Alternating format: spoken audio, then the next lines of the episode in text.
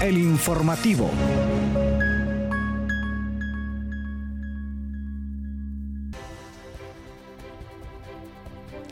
Buenos días, bienvenidos y bienvenidas a una nueva edición de El Informativo. Hoy compartiendo los micrófonos de Radio Comunica con mi compañero Elin Rodríguez y en controles como siempre Hugo Duarte. Gracias por sintonizarnos. Muy buenos días Yuri, muy buenos días a nuestro compañero Hugo Duarte, buenos días a la comunidad universitaria, a la comunidad universitaria centroamericana que escuchan Radio Comunica. De inmediato nos vamos a los titulares. Titulares.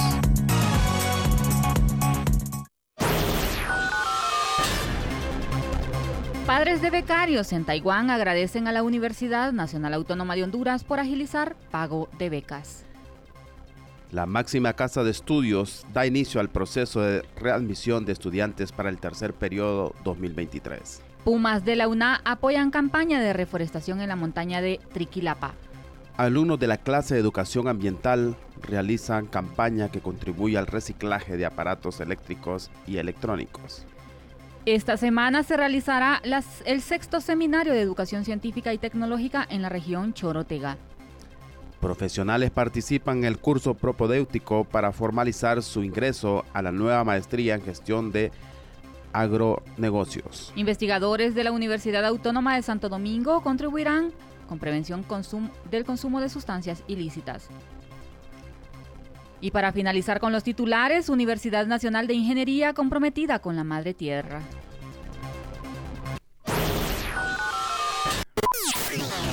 Noticias Puma. Iniciamos este espacio informativo compartiendo con ustedes las noticias nacionales. Y es que la Asociación de Padres de Familia de los 95 jóvenes hondureños que estudian en diferentes universidades de China, Taiwán, entregó este esta semana, el pasado martes exactamente, a la Universidad Nacional Autónoma de Honduras una carta de agradecimiento por agilizar el pago de las becas de sus hijos. El documento firmado por Carla Arias de presidenta de dicha organización, cita el párrafo inicial. Reconocemos el compromiso asumido por la Universidad Nacional Autónoma de Honduras a través de su rector, doctor Francisco José Herrera Alvarado, y de todo el equipo coordinado por el secretario de Relaciones Institucionales, Máster Armando Sarmiento, quienes se han involucrado para hacer efectivo el proceso de beca de nuestros hijos e hijas. Tras el convenio entre la Universidad Nacional Autónoma de Honduras y la Secretaría de Desarrollo e Inclusión Social, CEDID, las diferentes instancias institucionales, entre ellas la Vicerrectoría de Relaciones Internacionales, trabajan a pasos agigantados para hacer efectivo el referido pago. La partida presupuestaria para tal fin fue recibida por el pasado 17 de julio del presente año en el marco de un convenio entre la y la CESAL para concluir el programa de becas solidarias a los universitarios que cursan sus estudios superiores en el país asiático, luego de que Honduras rompiera relaciones diplomáticas con Taiwán a principios del año. Es importante mencionar que para poder hacer efectivo el pago de estos recursos a estos hondureños que se encuentran en el extranjero, la Universidad Nacional Autónoma de Honduras realizó diferentes diligencias, entre ellas buscar eh, alternativas para poder eh, ejecutar este proceso, dado que algunos no contaban con su documento nacional de identificación y otros, mientras tanto, tenían vencido su eh, pasaporte. Lo importante es que ya se está realizando. Pero Bien. continuamos con más noticias en nuestra sección nacional. Los estudiantes que desean regresar a la Universidad Nacional Autónoma de Honduras en lo que, en lo que corresponde al tercer periodo académico 2023 pueden reingresar aunque tenga un bajo índice académico. Deben aplicar a la readmisión a través de la Vicerrectoría de Orientación y Asuntos Estudiantiles. Los universitarios interesados en formar parte del programa de readmitidos por bajo índice deben previamente asegurarse de contar con su expediente o cuenta de estudiante activa a través del coordinador o coordinadora de su carrera y después llenar una solicitud de readmisión en la página de la Dirección de Ingreso, Permanencia y Promoción más conocida como registro. Las solicitudes se recibirán a partir del 28 de agosto y finalizarán el 7 de septiembre. Las autoridades de Vicerrectoría de Orientación y Asuntos Estudiantiles están preparadas para atender a los estudiantes que deseen acogerse al programa para su readmisión. Sin embargo, Todavía no se conoce la cantidad exacta de postulantes, ya que diariamente llegan más estudiantes buscando información en la oficina a través de las redes o a través de las redes sociales. A estar pendiente de las redes sociales de la BOAE, pero también de la Universidad Nacional Autónoma de Honduras en general incluyendo la página de Facebook de nuestro periódico Presencia Universitaria. Continuamos con más noticias nacionales y es que la Universidad Nacional Autónoma de Honduras, a través de estudiantes becarios y grupos de voluntariado, constructores sociales y Pumas en Acción, en conjunto con la Alcaldía Municipal del Distrito Central de Tegucigalpa, eh, del Distrito Central y el Comité Ecológico de la Aldea de Suyapa sembraron al menos 1.200 arbolitos de diversas especies en la montaña Triquilapa, precisamente esta que tenemos frente a nuestras instalaciones y que es más conocido como el Cerro Cantagallo. ¿Sabía usted eso? Así es, así es. Así lo informó Fernando Coca, coordinador del programa de voluntariado de la Vicerrectoría de Orientación y Asuntos Estudiantiles quien además detalló que al menos 140 universitarios asistieron a la primera convocatoria. Además, señaló que actualmente hay un proceso para declarar la zona como reserva forestal, así que la idea es apadrinar estas zonas donde se está trabajando y darle seguimiento constante a la reforestación. La montaña de Triquilapa, Yuri, se ubica al oriente del distrito central, a 10 minutos de la aldea Suyapa, es un bosque seco subtropical que alberga tres de las siete especies de pino nacional y es la principal fuente de agua para los pobladores de esta comunidad. Al respecto, al respecto, Coca detalló, hemos tratado de apoyar estos esfuerzos nacionales por reforestar nuestros bosques en todo el país, con prioridad en las áreas que han sido dañadas por los incendios forestales o por la tala furtiva. Y bueno, pues es importante destacar que estas iniciativas de reforestación eh, se realizan desde diferentes unidades académicas y administrativas de nuestra alma mater y que como a manera de incentivar a los universitarios a sumarse, se le brindan horas BOAE que son requisito para graduación. Así es, Yuri. Y otra de las iniciativas de estudiantes es que con una jornada de recolección de aparatos electrónicos y eléctricos en mal estado para su posterior manejo responsable, estudiantes de diversas carreras de la Universidad Nacional Autónoma de Honduras que cursan la asignatura Educación Ambiental buscan contribuir al medio ambiente. La docente Gabriela Díaz expresó que se está haciendo esta jornada de recolección de aparatos eléctricos y electrónicos conocidos como RAE, que contienen en su interior sustancias químicas y que cuando son liberadas en el ambiente pueden generar efectos nocivos para la salud de las personas y de los ecosistemas. La académica señaló que esta actividad es un proyecto habitual de la clase y tiene por objetivo la recuperación de dicho equipo para poder evitar, que sus componentes sean desechados con el resto de la basura común en esta ocasión participan al menos ocho secciones y se realiza en alianza con la recicladora Diamante, única empresa en el país con licencia para su manejo. Luego de haber compartido las noticias Pumas más relevantes, pasamos a las noticias universitarias internacionales. Noticias internacionales universitarias.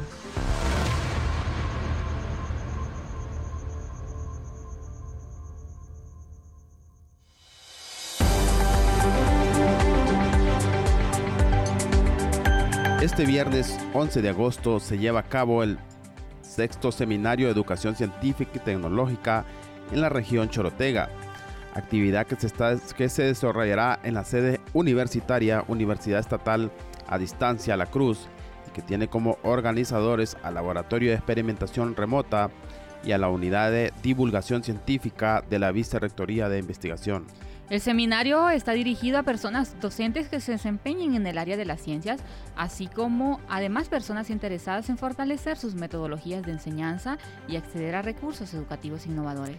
Bajo el lema Promoviendo la educación experimental en la región Chorotega, el seminario busca fortalecer la accesibilidad a recursos educativos que enriquezcan la enseñanza de las ciencias considerando los nuevos desafíos y reformas gubernamentales para satisfacer las demandas de la sociedad costarricense.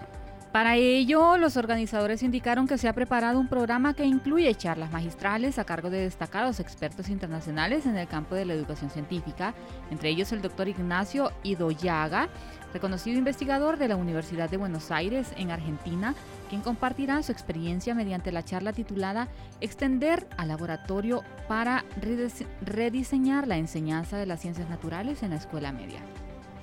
Ahora nos vamos hasta Panamá. Panamá, un total de 38 profesionales participan en el curso prepodéutico para formalizar su ingreso a la nueva maestría en gestión de agronegocios que coordina el Departamento de Desarrollo Agropecuario de la Facultad de Ciencias Agropecuarias. El curso inició el pasado 4 de agosto y culminará el 7 de octubre y está conformado por cinco materias, entre ellas fundamentos de economía, formulación de proyectos, estadística, metodología de la investigación y métodos cuantitativos, lo que permitirá a los participantes afianzar y unificar conceptos antes de iniciar con las materias propias del posgrado. Así lo indicó la profesora Gira Díaz, coordinadora del programa de la sede Campus. Díaz también señaló que la maestría contará con docentes nacionales e internacionales y que, en ella se han inscrito profesionales de diferentes áreas de las ciencias agropecuarias, veterinaria, economía y administración de empresas. Por eso es que es necesario realizar este tipo de cursos, argumentó. Por su parte, el decano de la Facultad de Ciencias Agropecuarias, Eldis Barnes Molinar, destacó que la preparación a nivel de posgrado le permite al profesional dar un salto cualitativo en su desempeño académico, comercial y económico. Además, contribuye a fortalecer la imagen científica y académica de esta facultad.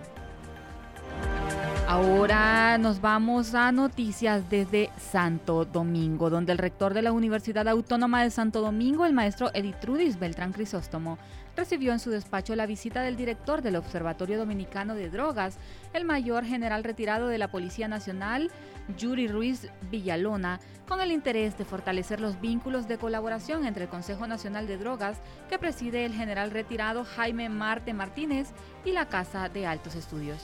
En el encuentro, ambos funcionarios acordaron el desarrollo de una agenda en común que permita la integración de, los, de las entidades mediante el cual la academia pueda aportar a través de investigaciones y otras acciones a la prevención del consumo de drogas en el país. Adicionalmente, se informó que el Observatorio Dominicano de Drogas está en proceso de conformación de la Red de Investigación Nacional, la cual será integrada por la Universidad Autónoma de Santo Domingo y otras entidades de educación superior, por ser fuentes idóneas desde donde se realizan investigaciones con carácter científico en diversos ejes sociales.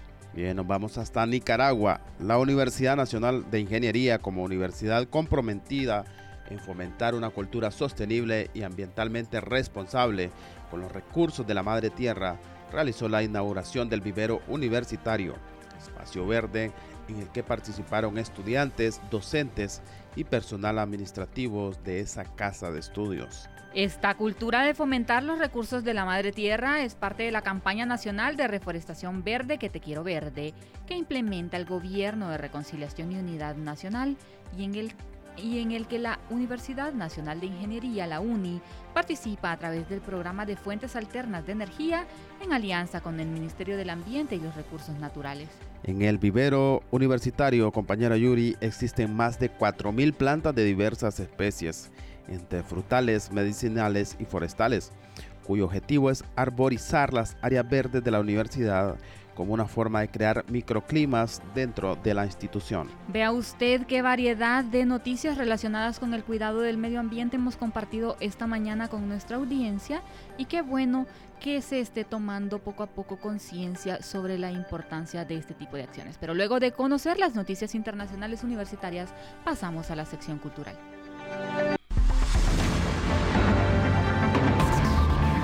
Cultura universitaria.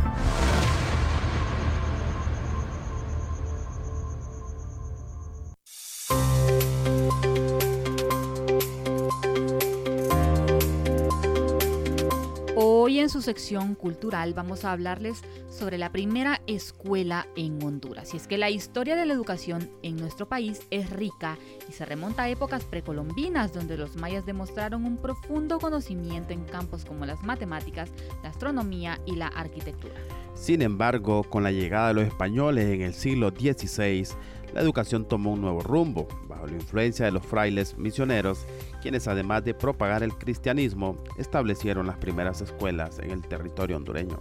La primera escuela formal se fundó en 1564 en Santa María de la Nueva Valladolid de Comayagua, bajo la dirección de Fray Jerónimo de Corella.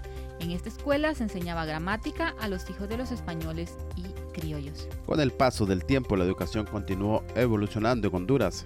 1678 se solicitó la creación de un colegio, lo que llevó a la fundación del Colegio Seminario de San Agustín en 1679 por el obispo Fray Alonso Vargas. Este colegio se basó en la primera escuela básica fundada por Fray Jerónimo Corella y ofreció una amplia gama de materias como gramática castellana, gramática latina, historia, matemáticas, teología y moral. Qué interesante, Elin, que aunque Hace muchísimo tiempo solo algunas personas tenían el privilegio de estudiar. Hoy en día solo hay que tener las ganas. Así es, porque la educación hasta el nivel superior es gratuita. Sí, exactamente. Y bueno, es, es lo que nos cambia la vida porque nos brinda esas herramientas necesarias para ir por la vida abriéndonos puertas, aunque no es nada fácil, pero eh, sí se puede. Continuamos con más noticias culturales y ahora vamos a compartir con ustedes información sobre el Parque Nacional La Tigra, establecido así el 1 de enero de 1980 y está localizado en el departamento de Francisco Morazán, cerca de Tegucigalpa. Con una extensión de 24.040 hectáreas, es el principal parque nacional de Honduras y desempeña un papel vital en la conservación del ecosistema en la región. Además de ser un hábitat esencial para una diversidad de especies nativas y migratorias, el Parque Nacional La Tigra desempeña un papel crucial en la generación de agua dulce. Su creación se enfocó en la preservación de la ecología y el potencial hidrológico de la zona. La denominación La Tigra proviene de un relato que cuenta como un campesino observó una tigresa con su cachorro en las hermosas vistas de la región boscosa. La protección y conservación del parque involucra diversas entidades. La organización no gubernamental Amigos de la Tigra, conocida como Amitigra, desempeña un papel destacado en la salvaguardia de la flora, fauna, recursos hídricos y forestales de la zona, además de implementar proyectos beneficiosos para las comunidades locales. Y ese es un espacio que se puede disfrutar, se puede apreciar de diferentes maneras, desde una simple visita de unas cuantas horas hasta hacer un recorrido por todo lo que conlleva, subiendo por el Atillo hasta salir por San Juancito o acampar dentro del parque. Todos estamos llamados a proteger la tigra, ya que en los últimos años ha sufrido de incendios forestales. Luego de dar a conocer las noticias más relevantes en cultura universitaria, pasamos a las noticias de salud. Prevención, enfermedades y tratamientos médicos en salud Radio Comunica.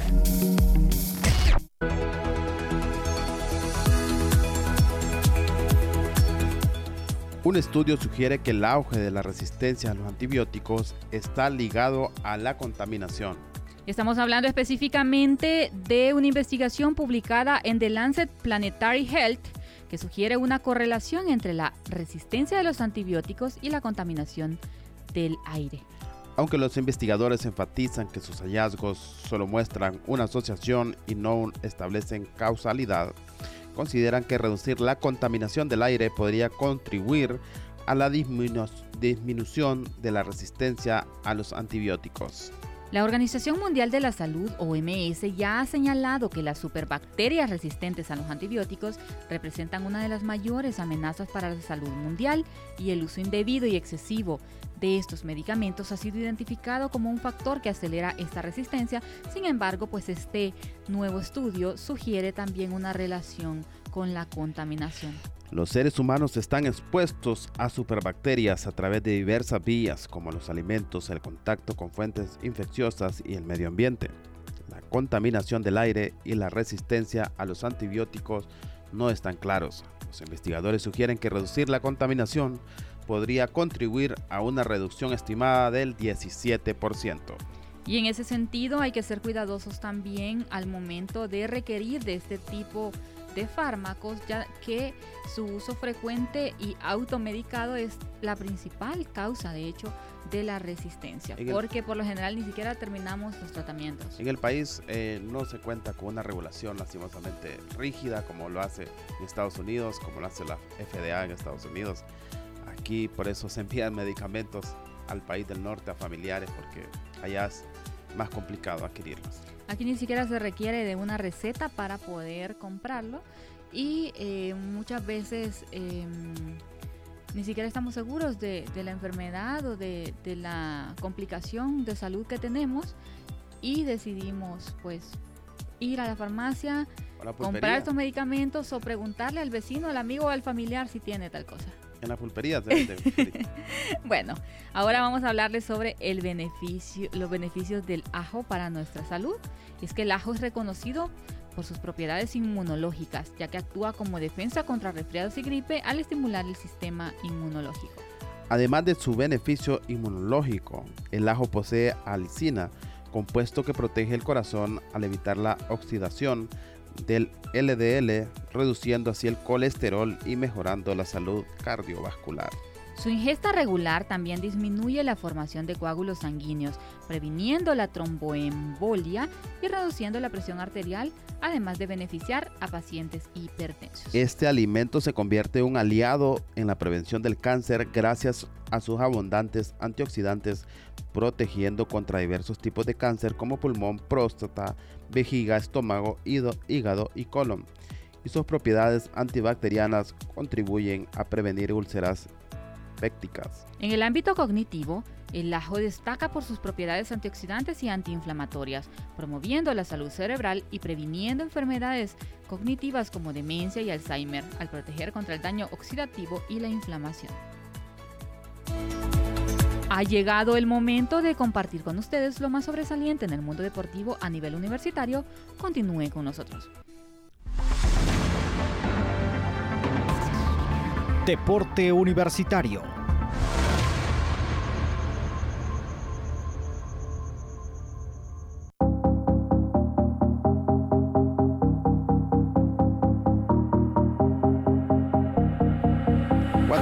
Cuando, son las 9.46 am desde el edificio Alma Mater les informamos que el entrenador colombiano Reinaldo Rueda ha llegado a Honduras junto a su equipo de asistentes para comenzar su segundo periodo al mando de la selección nacional mayor.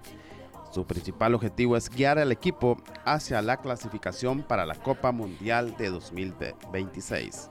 Rueda, acompañado por sus asistentes Alexis Mendoza y Bernardo Redín, así como el preparador de porteros Néstor Lotártaro, y el preparador físico Juan Carlos Quintero ha estado trabajando en la planificación de su agenda y las futuras concentraciones. El enfoque inicial del cuerpo técnico es establecer armonía con los jugadores, habiendo mantenido conversaciones con jugadores nacionales que militan en la Liga Nacional e en la Liga Internacional que han expresado su apoyo al proceso. Entre otras noticias deportivas, ahora les vamos a compartir información relacionada con el Campeonato Provincial de Atletismo de Chiriquí. Y el Campeonato Provincial de Atletismo de Chiriquí, enfocado en las categorías U13 y U15, tuvo lugar en las instalaciones de la Universidad Autónoma de Chiriquí con un destacado éxito. La pista de atletismo en la institución fue el escenario donde más de 60 talentosos atletas provenientes de diferentes partes de la provincia se congregaron para competir. Así, la Liga Provincial de Atletismo de Chiriquí fue la encargada de organizar este campeonato provincial el cual ofreció una plataforma para que los jóvenes atletas demostraran sus habilidades en diversas disciplinas. Cabe señalar que un total de 31 pruebas se llevaron a cabo, abarcando desde carreras de velocidad hasta marcha, saltos, medio fondo, carreras con vallas y lanzamientos con jabalina, martillo, bala, bola y disco.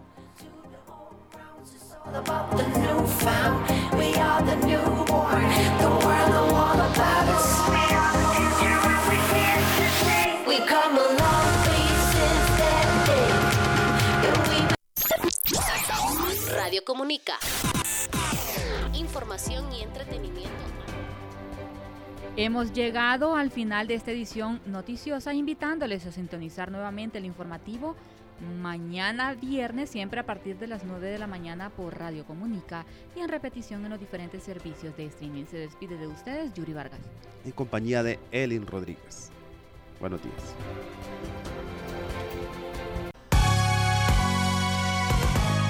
Esto fue el informativo.